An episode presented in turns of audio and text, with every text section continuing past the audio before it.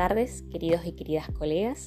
En este espacio queremos que nos puedan compartir y comentar acerca de las impresiones y pensamientos que tienen con respecto al espacio de aprendizaje híbrido en nuestra querida facultad. También que puedan mencionar aquellas posibilidades que consideran que ofrece el mismo para trabajar con sus estudiantes, las limitaciones que identifican y qué alternativas se podrían proponer desde sus asignaturas. Los escuchamos y las escuchamos atentamente. Saludos.